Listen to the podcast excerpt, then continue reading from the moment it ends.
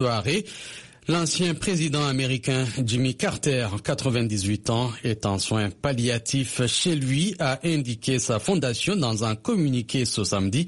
Après une série de courts séjours à l'hôpital, l'ancien président américain a décidé aujourd'hui de passer le temps qui lui reste avec sa famille et de recevoir des soins palliatifs plutôt qu'une intervention médicale supplémentaire, a-t-elle fait savoir.